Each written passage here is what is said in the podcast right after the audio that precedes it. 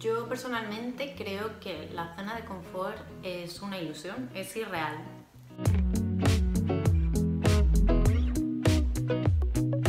Entendemos la zona de confort en una persona ya de mediana edad, que es pues tener su trabajo estable, un sueldo fijo, tener una hipoteca, pues eso, ir pagando las letras del coche, etcétera, etcétera. Pero ¿qué pasa? Que porque estés ahí nunca te van a echar de tu trabajo. Hemos visto hace unos años que ha pasado, incluso a gente que estaba muy cómoda en su zona de confort, de repente les, pues eso, les han despedido. Por eso opino que la seguridad que nos reporta esa zona de confort no es ni siquiera segura. Si al final no vamos a estar 100% seguros ni en un lado ni en otro, ¿por qué no intentar cosas nuevas?